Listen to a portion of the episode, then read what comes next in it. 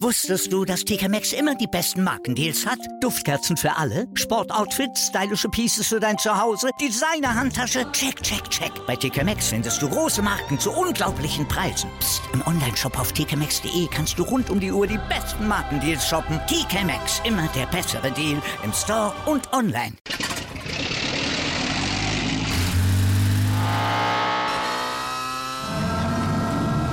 Von 0 auf 100.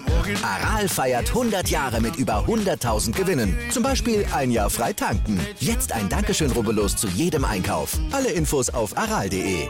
Aral, alles super.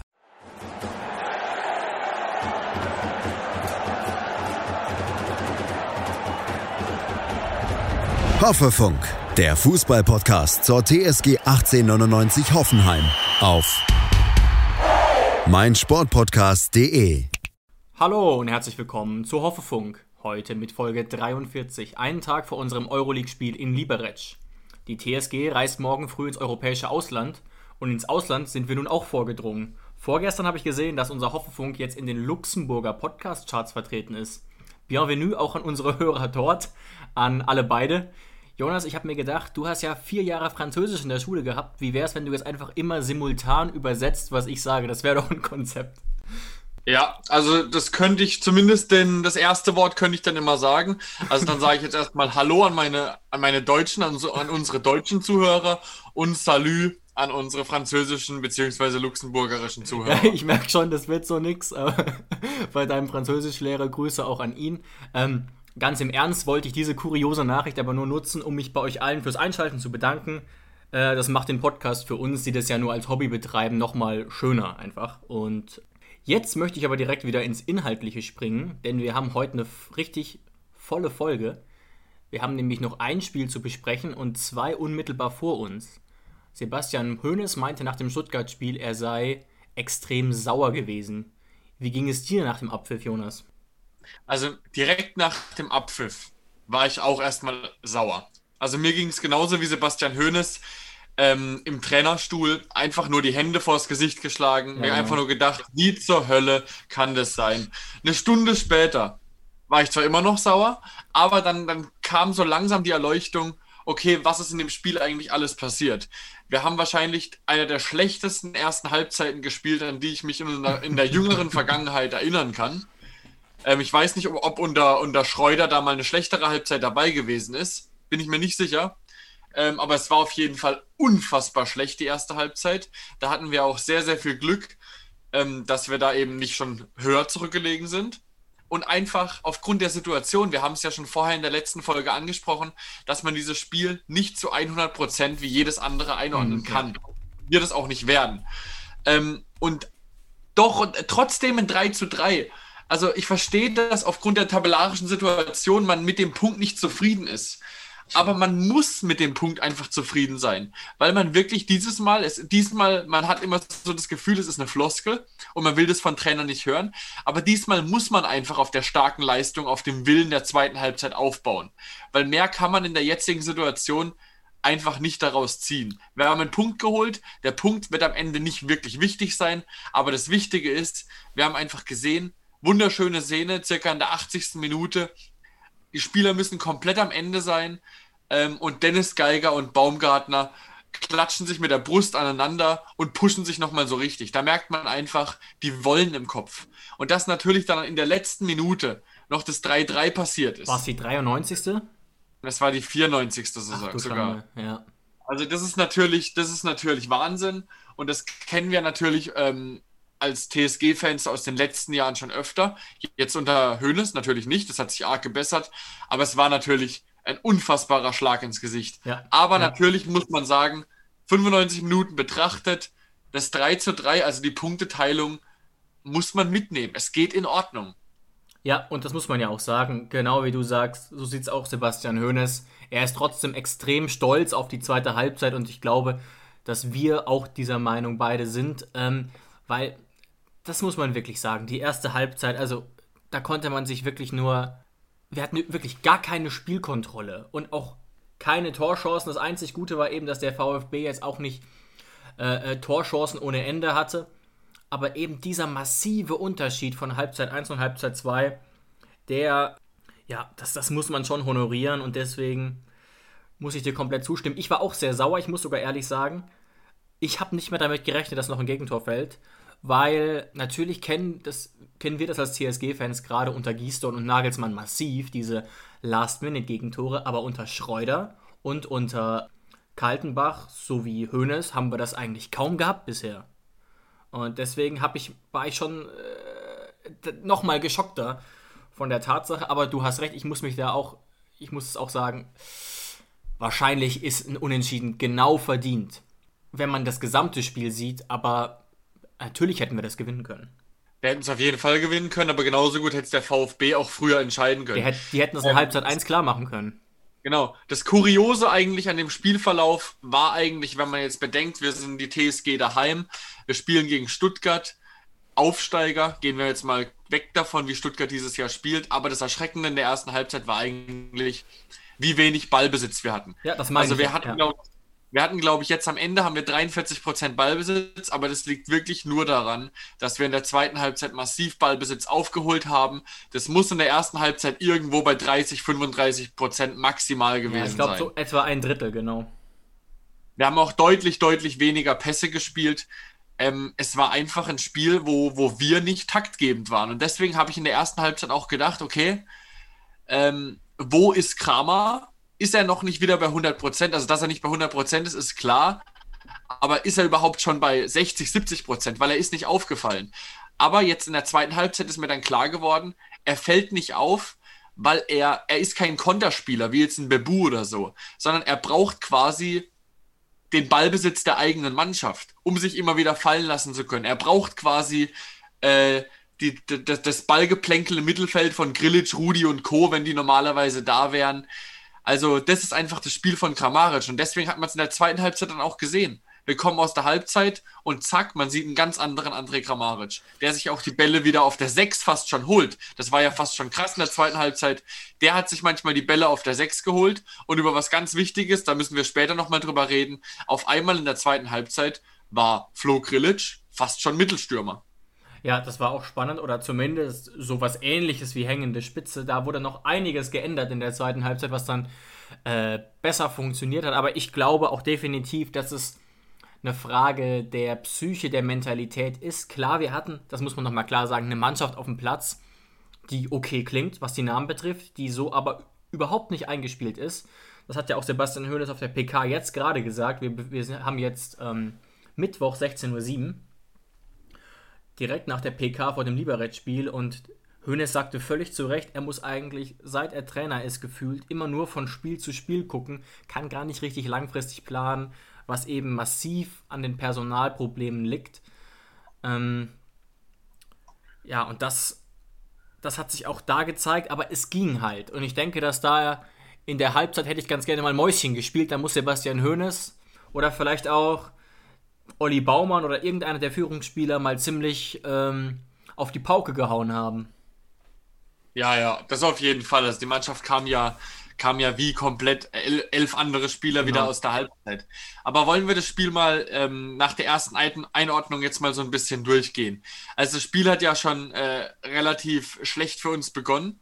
Wir haben ja dann in den ersten zehn Minuten eigentlich gar kein Land gesehen, wo auch in den, ich weiß nicht, ob du die Szene noch im Kopf hast, in der fünften Minute gleich Nordfight versucht sich irgendwie zu befreien als zentraler Innenverteidiger, kann er natürlich oh so nicht ja, ja, ja.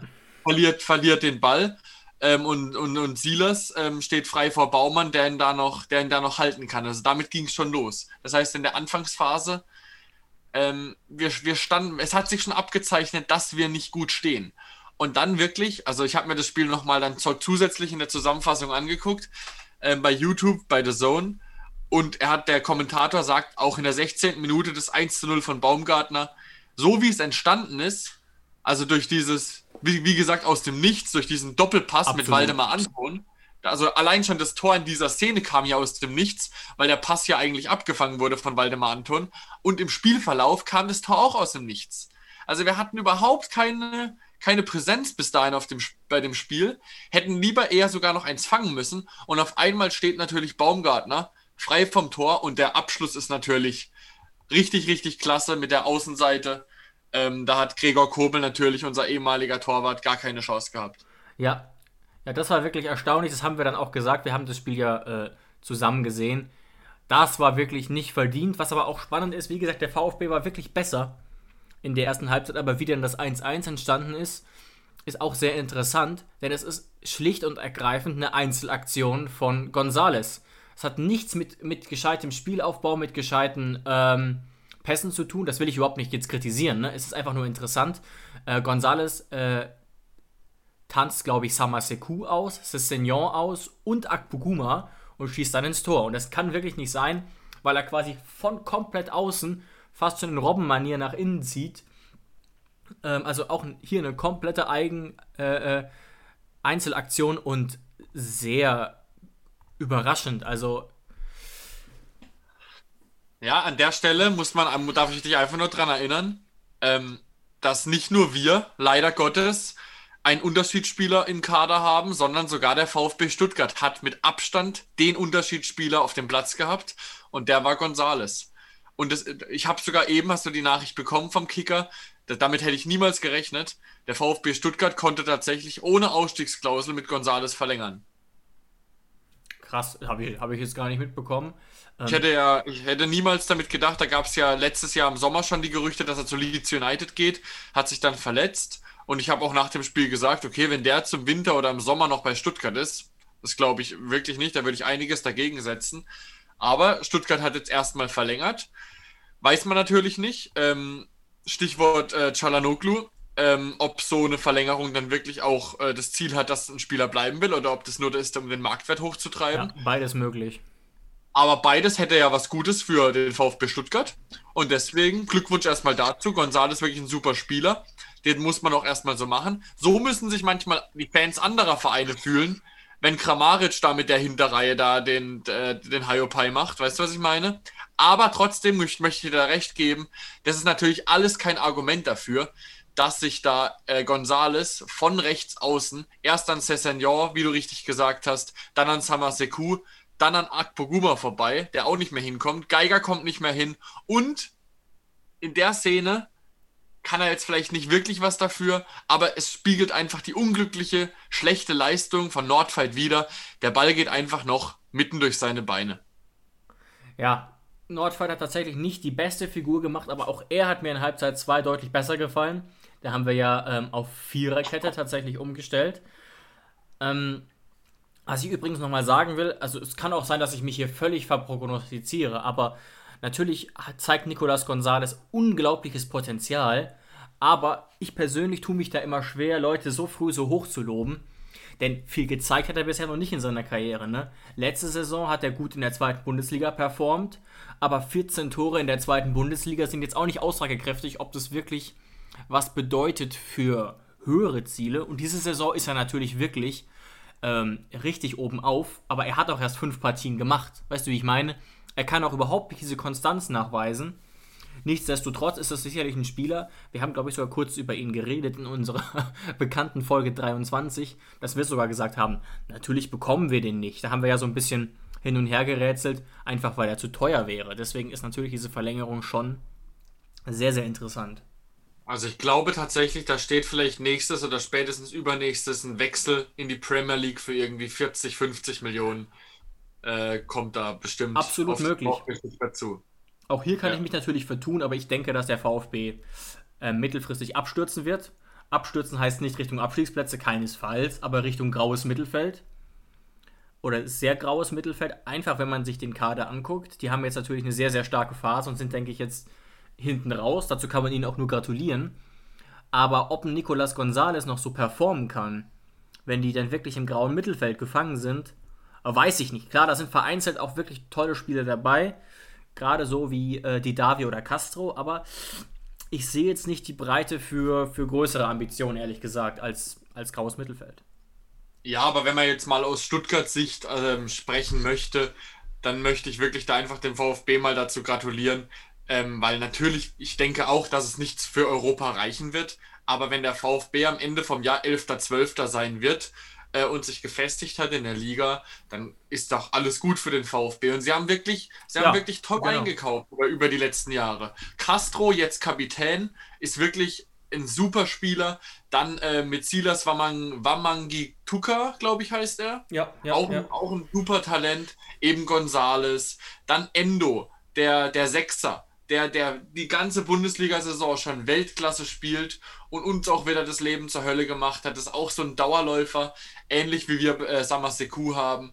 Also der VfB Stuttgart. Kobel und Anton funktionieren auch gut. Genau, hat es, glaube ich, geschafft. Ähm, also jetzt erstmal für die nächsten Jahre sich wieder in der Bundesliga gefestigt zu haben. Gut, da, da wäre ich jetzt vorsichtig, da bin ich nicht VfB Stuttgart-Experte genug, aber was man natürlich sagen muss, viele Experten haben gesagt, der VfB Stuttgart wird es ganz, ganz schwer haben diese Saison und aktuell deutet darauf nichts hin, aber ich bleibe dabei, Richtung Europa geht es nicht, aber wir sind ja auch kein VfB Stuttgart-Podcast, deswegen können wir da auch mal ganz blind bisschen rumspekulieren. Ähm, aber du hast natürlich recht und das habe ich auch ein paar Mal bei Twitter und Facebook gelesen. Wenn wir vorher quasi dieses Angebot gehabt hätten, 3-3 hätten wahrscheinlich sehr viele Hoffenheim-Fans unterschrieben, einfach angesichts dieser sehr schwierigen Vorbereitung. Und ähm, auch viele haben ja mit, damit gerechnet, dass es ein sehr vogelwildes Spiel wird, eben aufgrund dessen. Und naja, also wenn es mal ein vogelwildes Spiel gab, dann eben dieses. Das, da war schon wirklich viel geboten ja. und auch viel Chaos. Genau, natürlich dann mit dem schlechteren Ausgang für uns, weil wir eben dann, stell dir mal vor, stell dir mal einfach das Szenario vor, wir hätten in der 94. Minute das 3 zu 3 geschossen. Dann wären wir jetzt überglücklich. Weißt du, was ich meine? Ja, da rennen wir nackt über den Dorfplatz. ja, aber, aber so haben wir halt eben nicht, aber die Punkte sind dieselben. Mhm. Dann springen wir mal noch zu dem 2-1, was für mich tatsächlich das erschreckendste Tor im ganzen Spiel war. Wusstest du, dass TK Maxx immer die besten Markendeals hat? Duftkerzen für alle, Sportoutfits, stylische Pieces für dein Zuhause, Designer-Handtasche, check, check, check. Bei TK Maxx findest du große Marken zu unglaublichen Preisen. Psst. im Onlineshop auf tkmaxx.de kannst du rund um die Uhr die besten Markendeals shoppen. TK Maxx, immer der bessere Deal im Store und online. Wieder live von ihrem Toyota-Partner mit diesem Leasing-Auftakt. Der neue Toyota Jahreshybrid. Ab 179 Euro im Monat ohne Anzahlung. Seine Sicherheitsassistenten laufen mit und ja, ab ins Netz mit voller Konnektivität. Auch am Start die Toyota Team Deutschland Sondermodelle. Ohne Anzahlung geht's in die nächste Runde. Jetzt los sprinten zu Ihrem Toyota-Partner.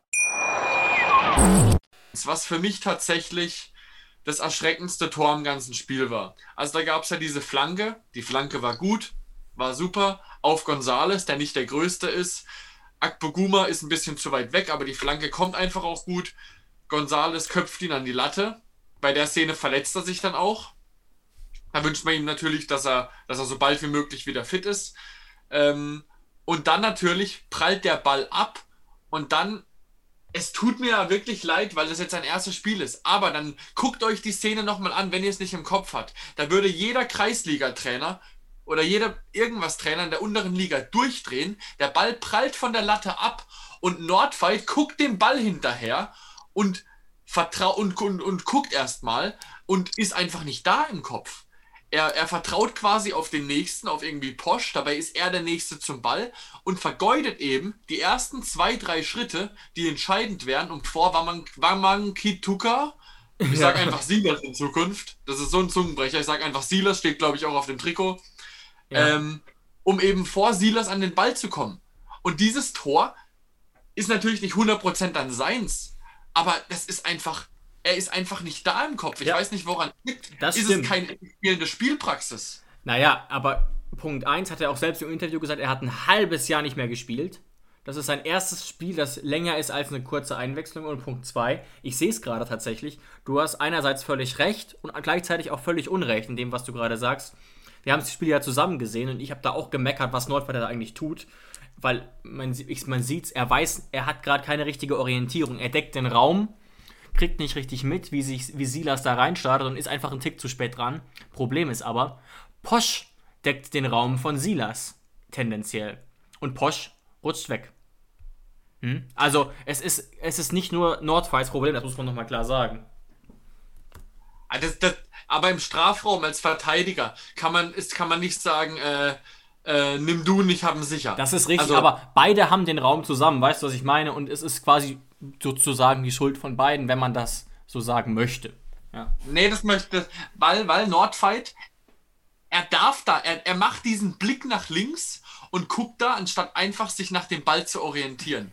Das und stimmt. diese, diese Sekunde fehlt ihm am Ende, um viel zu spät dran zu sein. Ja, und ja, klar. Aber ich meine nur, äh, Posch hätte die Situation auch klären können. Also beide hätten sie klären können oder vielleicht müssen. Gegen Wegrutschen kann man jetzt nicht viel sagen.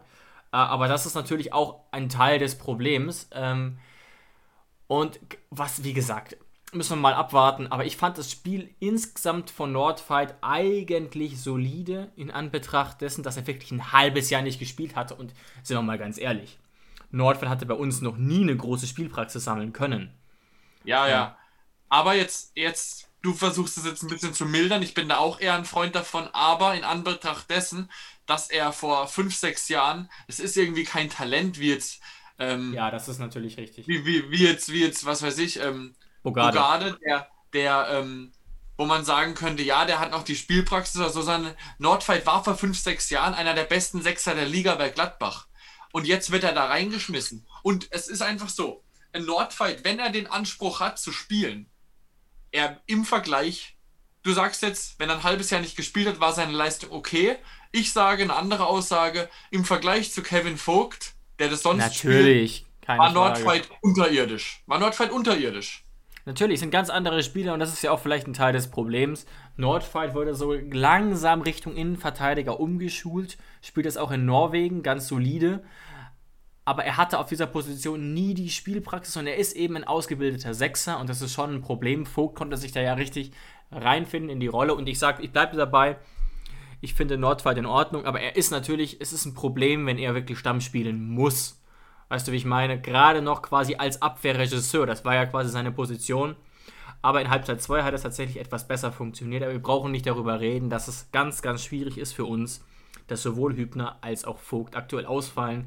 Von, von Biko gar nicht zu reden. Also da hinten sieht es schon so ein bisschen zappenduster aus. Meiner Meinung nach hat Nordwald momentan keine Position. Er hat den Schritt verpasst, sozusagen so ein bisschen. Also er kann ja selbst nichts dafür. Aber dadurch, dass der Trend der Sechser sich geändert hat in den letzten Jahren. So jemand wie Ravi Martinez spürt es ja momentan auch, ja. dass die Sektor einfach immer schneller, kleiner, quirliger, bissiger werden, so Geiger Samaseku-mäßig. Die müssen besser am Ball sein, den klassischen Abräumer gibt's nicht mehr. Das ist natürlich schlecht für, für einen Nordfight. Dann wird er so, so ein bisschen so, ja gut, wo soll man sonst hinstellen, habe ich das Gefühl, in die Innenverteidigung gestellt.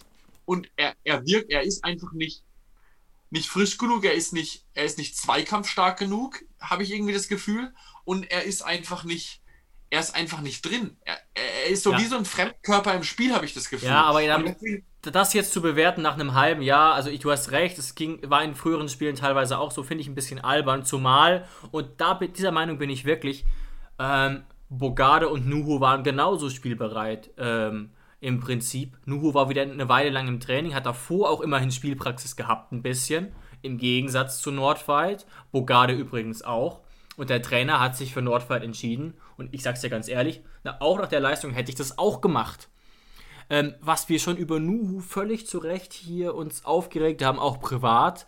Und Bogarde war auch, äh, äh, da zeigt sich auch eben noch Probleme, die einfach aufgrund seines Alters entstehen. Der hat ja auch erst zwei richtige Spiele bei uns absolviert, die wirklich über einen längeren Zeitraum gehen. In einem war er dermaßen überhitzt, dass man ihn am liebsten nach drei Minuten wieder runtergenommen hätte. Also uns fehlt einfach, uns fehlt aktuell mindestens ein Innenverteidiger, da eben drei nicht zur Verfügung stehen.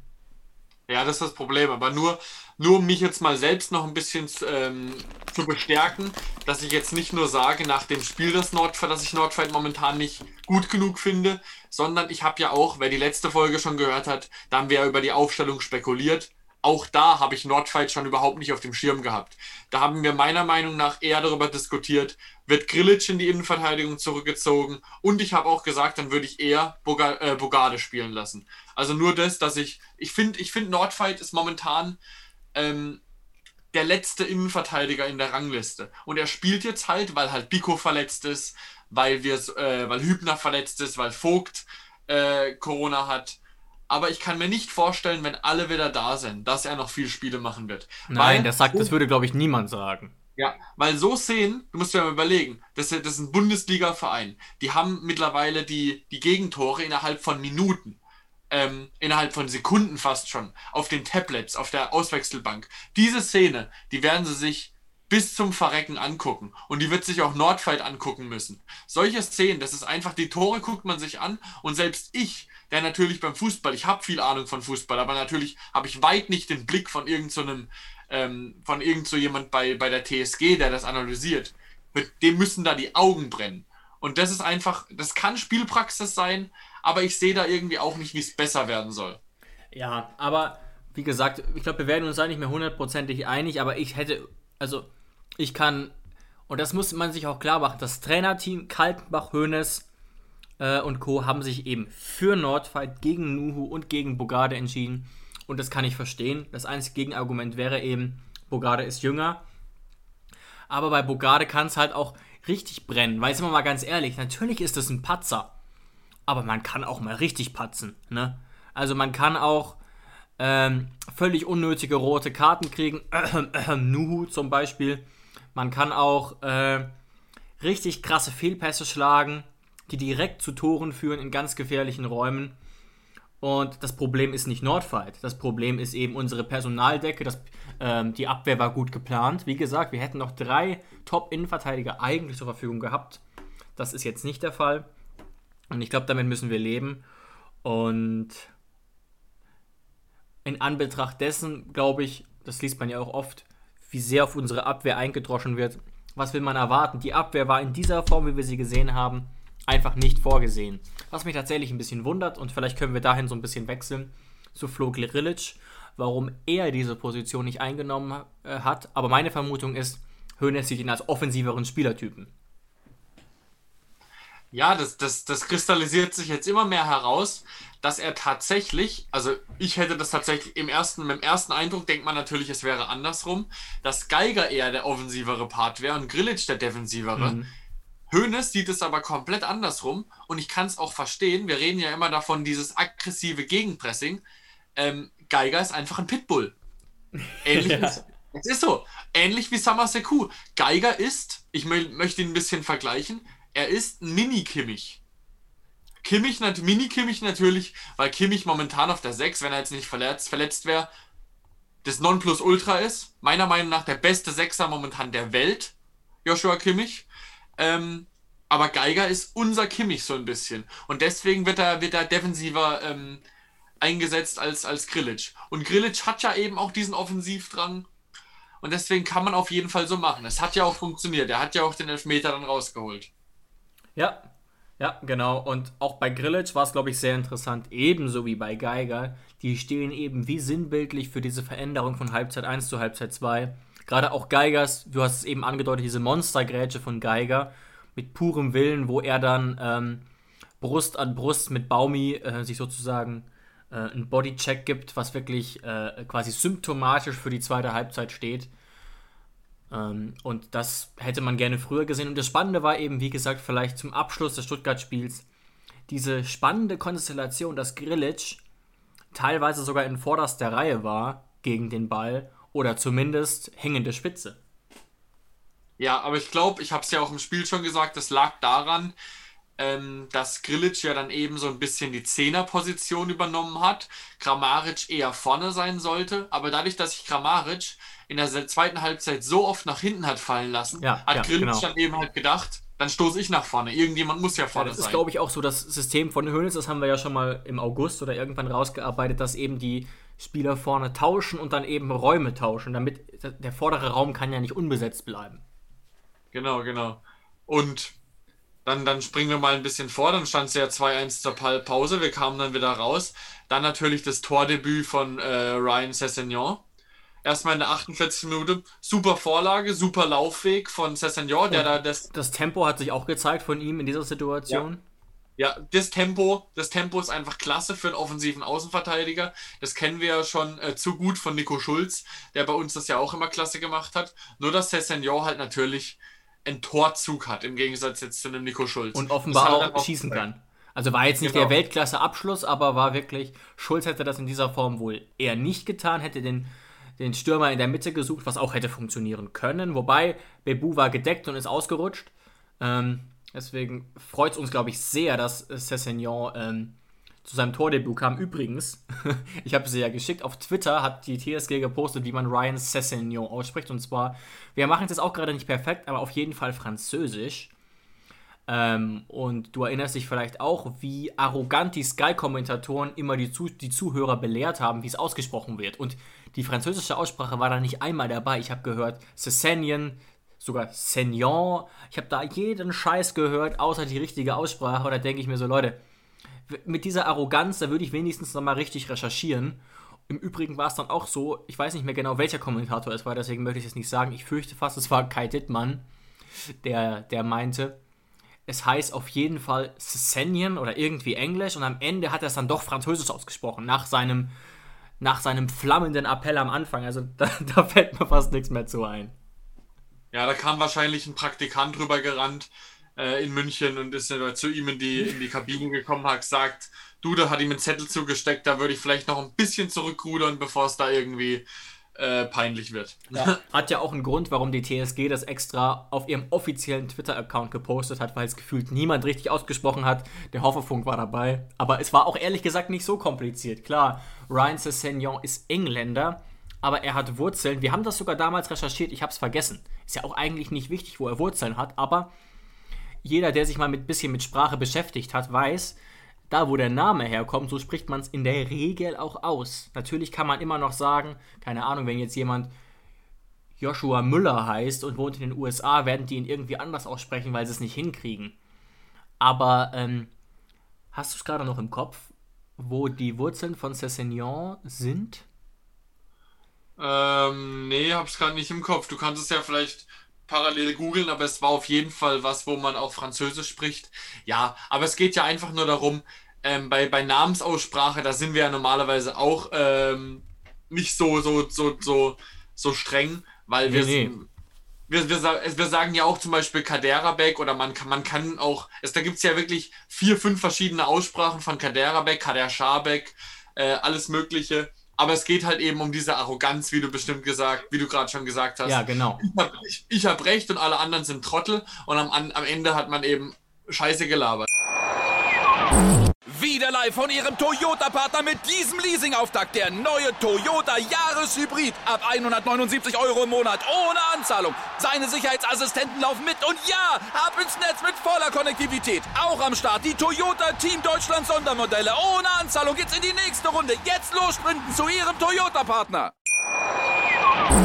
Scheiße gelabert, darum geht es ja eigentlich. Genau, wir haben auch schon mal eine Nachricht bekommen, war auch richtig. Ich glaube, am Anfang haben wir manchmal Skoff gesagt und es heißt halt, glaube ich, ganz, ganz richtig wäre Robert Sko.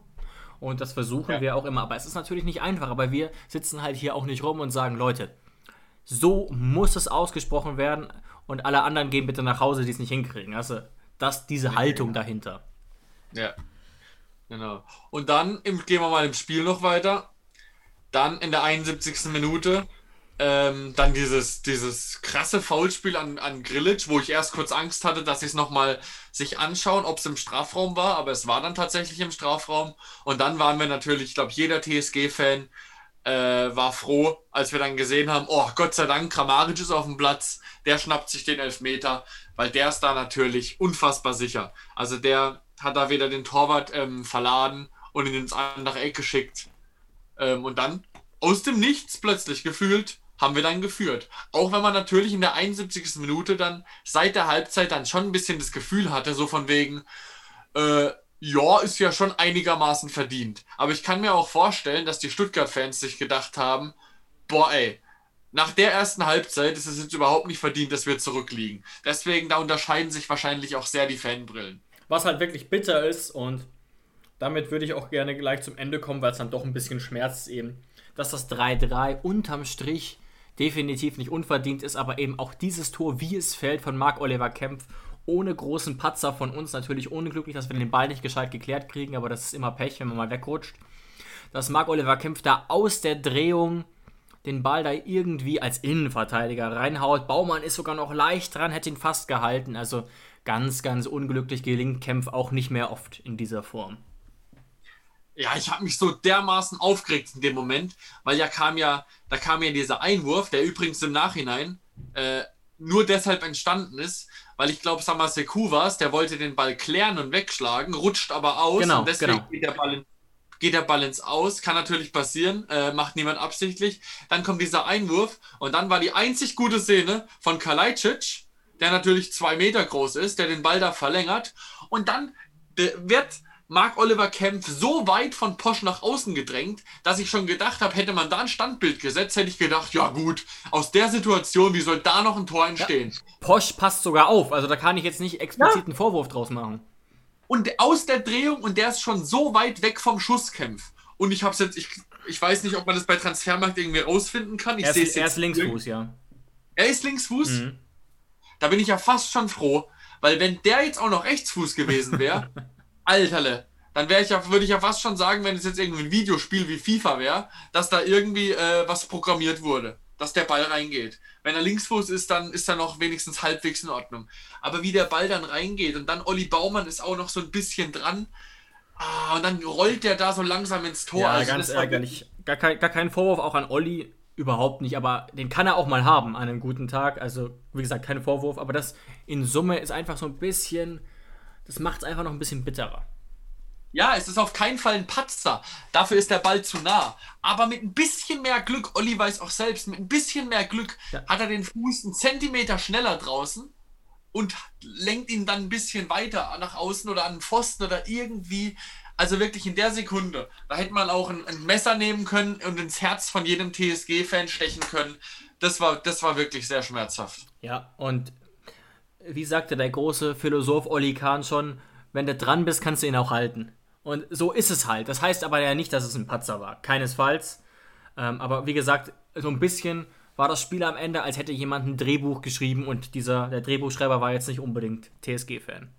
Ja, aber Glückwunsch an die, an die objektiven Zuschauer von dem Spiel. Die hatten bestimmt ihren Spaß. Ja, das muss man sagen. Viel Chaos, viele Tore, trotzdem auch relativ viele Torraumszenen. Gerade sehenswert eben ähm, dann Halbzeit 2. Aber damit, glaube ich, haken wir dieses doch etwas frustrierende Spiel ab. Auch wenn wir trotz dieses einen Punkts immerhin um ein Tabellenplätzchen geklettert sind und noch gar nicht so weit weg vom Schuss sind, von den Plätzen, die wir so anstreben. 6, 7, 8, das ist alles noch halbwegs in Reichweite. Deswegen den Teufel nicht an die Wand malen und dann gucken wir doch auf den FC Slovan Liberec. Wir haben uns eben die PK angeschaut und es gibt einen großen Unterschied im Vergleich zum Spiel vor zwei oder drei Wochen.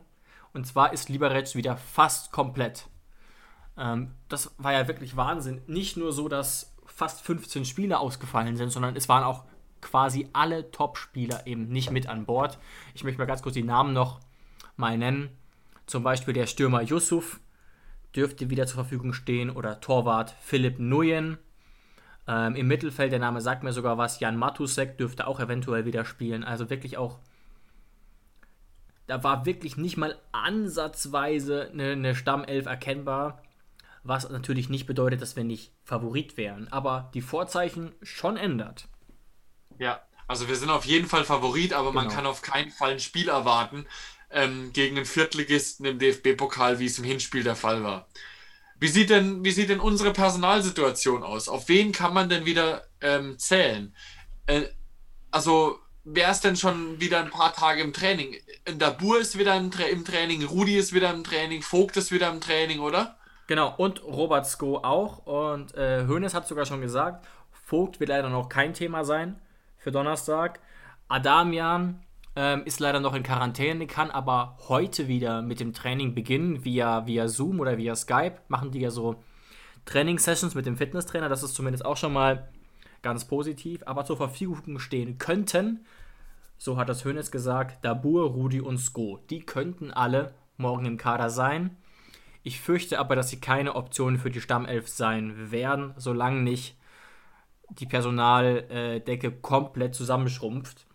Aber es scheint jetzt kein neuer dazugekommen zu sein. Benny Hübner leider wohl auch nicht, sonst wäre es wohl erwähnt worden. Aber leichte Entspannung ist da und ich muss ganz ehrlich sagen, ich freue mich schon sehr aufs Spiel irgendwie morgen, aber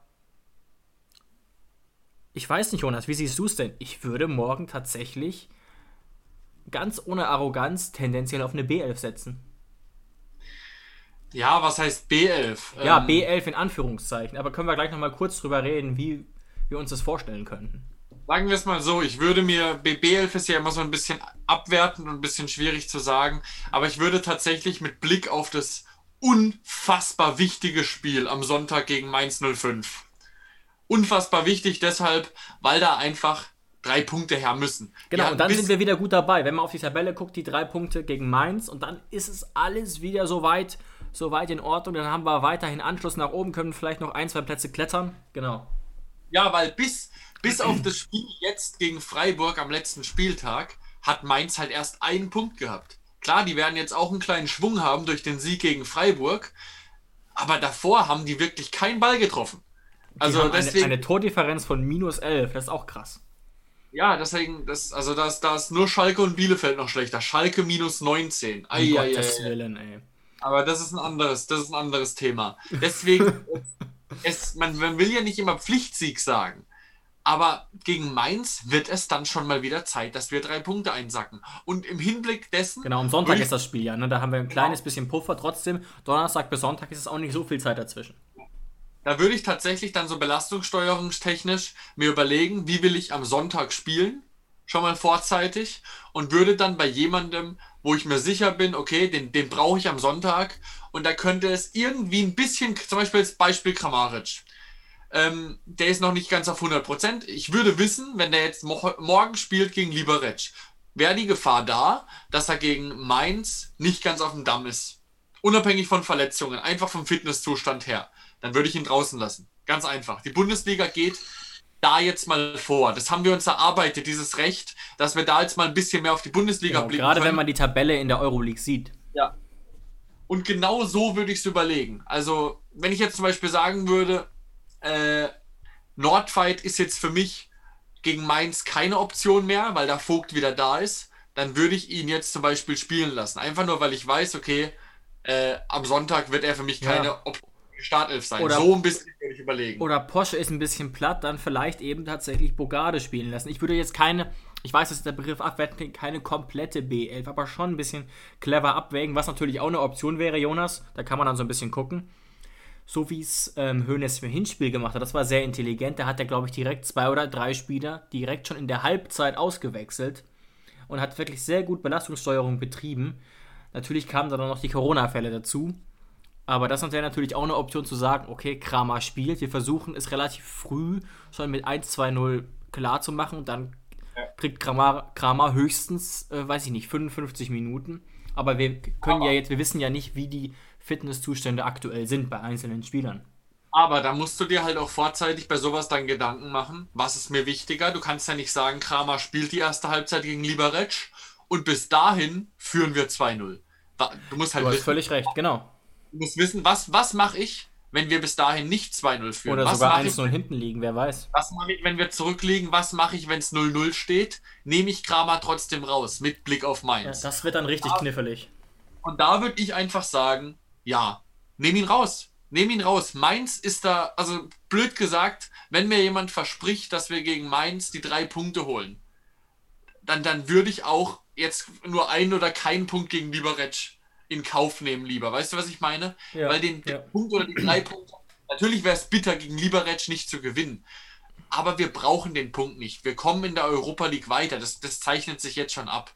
Gleichzeitig muss man natürlich nochmal sagen, das ist jetzt eher so unsere Einschätzung. Hoeneß hat relativ klar gemacht, dass sie die Gruppe jetzt auch gewinnen wollen. Und deswegen bin ich gespannt, wie er genau aufstellt. Die Alternativoption wäre eben zu sagen, wir gucken, lassen vielleicht eher, ich weiß nicht, Bebu und Klaus stürmen oder so und haben dann immer noch Dabur und Kramer auf der Bank, die dann ab der 60., ab der 55. richtig Feuer machen könnten. Genau, genau. Ja, ich will jetzt nicht, dass ein falscher Eindruck entsteht. Sozusagen, es hört sich jetzt gerade an, als ob ich sage, dass wir da, dass wir da mit der Musikkapelle aus Sinsheim hinfahren sollen.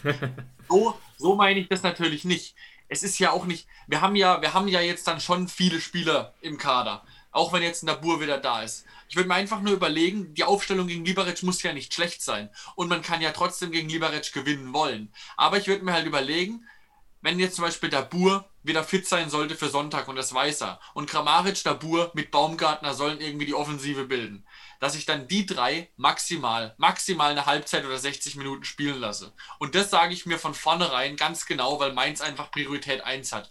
Und dann spielt ja trotzdem ein Bebu, ein Klaus, ein sonst jemand. Also das sind ja keine, das ist ja keine ähm, Regionalligamannschaft, die wir da hinschicken. Deswegen, wir wollen Absolut natürlich trotzdem, wir wollen natürlich trotzdem beide Spiele gewinnen, aber die Priorität sollte auf dem Mainz-Spiel liegen. Genau, was man natürlich trotzdem sagen muss, also ich will das Spiel morgen trotzdem unbedingt gewinnen und es wäre auch, gerade eine Niederlage wäre schon sehr enttäuschend, gerade auch klar, Liberec kann jetzt wieder fast aus dem Vollen schöpfen, aber denen fehlt ja der Rhythmus. Die waren ja in Quarantäne, die waren ja raus. Auch generell läuft es für Liberec, ja, so mittel. Die sind gerade Sechster, haben gegen Jablonec verloren, wer auch immer das genau ist. Also die sind nicht im Tritt, die sind nicht irgendwie in Topform. Und natürlich wäre es was anderes, wenn wir ein bisschen mehr Personal jetzt hätten. Aber Beispiel, auch, auch ganz ehrlich, ich habe einfach Vertrauen auch in unsere zweite Reihe. Wenn jetzt Baumann sagt morgen, boah, mir zwickt's in der Wade, dann lass Pentke spielen. Ich habe da vollstes Vertrauen in die aller, allermeisten Spieler aus der zweiten Reihe für so ein Spiel, ohne dass ja. ich das nicht ernst nehmen würde. Ja, eben, man muss ja auch sagen, auch ein Gacinovic gehört ja momentan zu unserer zweiten Reihe und hat ja auch schon super Spiele für uns gezeigt. Das heißt, da denke ich mir dann auch nicht vor Spielbeginn gegen Liberic, oh mein Gott, da spielt Gacinovic. Richtig. Das heißt, das ist eher eine, eine Bestätigung für unsere zweite Garde momentan, die vielleicht nicht hundertprozentig Stammspieler momentan sind, ähm, dass man, dass wir eben auch denen Vertrauen schenken können.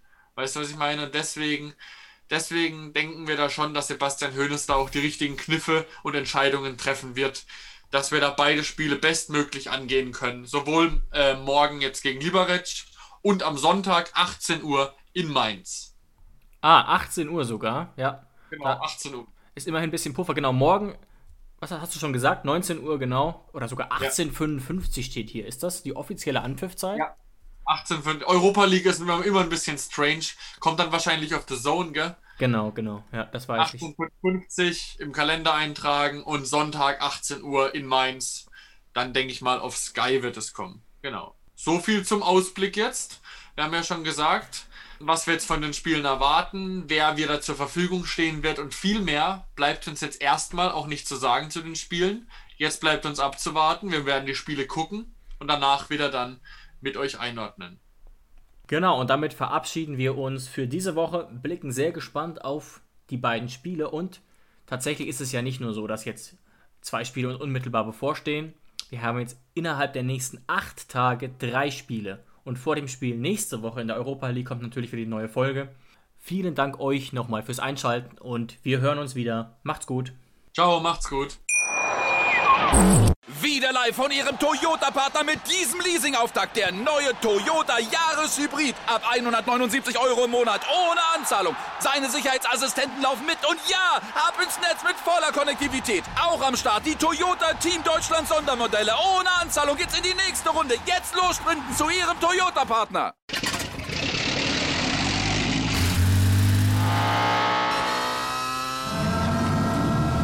Von 0 auf 100. Aral feiert 100 Jahre mit über 100.000 Gewinnen. Zum Beispiel ein Jahr frei tanken. Jetzt ein Dankeschön, rubbellos zu jedem Einkauf. Alle Infos auf aral.de. Aral, alles super.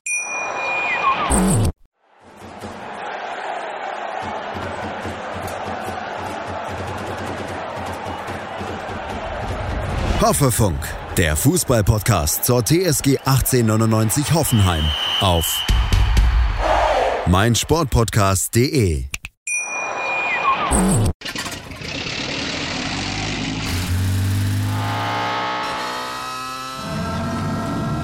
Von 0 auf 100. Aral feiert 100 Jahre mit über 100.000 Gewinnen. Zum Beispiel ein Jahr frei tanken. Jetzt ein Dankeschön, rubbellos zu jedem Einkauf. Alle Infos auf aral.de. Aral, alles super. Ich habe mich natürlich schockverliebt, weil die war wirklich ganz, ganz klein. So begann die Mensch-Hund-Beziehung zwischen Christina und Tierschutzhund Frieda. Und wie es danach, nach dem ersten Moment der Verliebtheit, so weiterging und welche Klippen es danach zu umschiffen galt, das hört ihr in der neuen Ausgabe von Iswas Dog, dem Podcast für harmonische Mensch-Hund-Beziehungen. Iswas Dog? Mit Malte Asmus. Überall, wo es Podcasts gibt.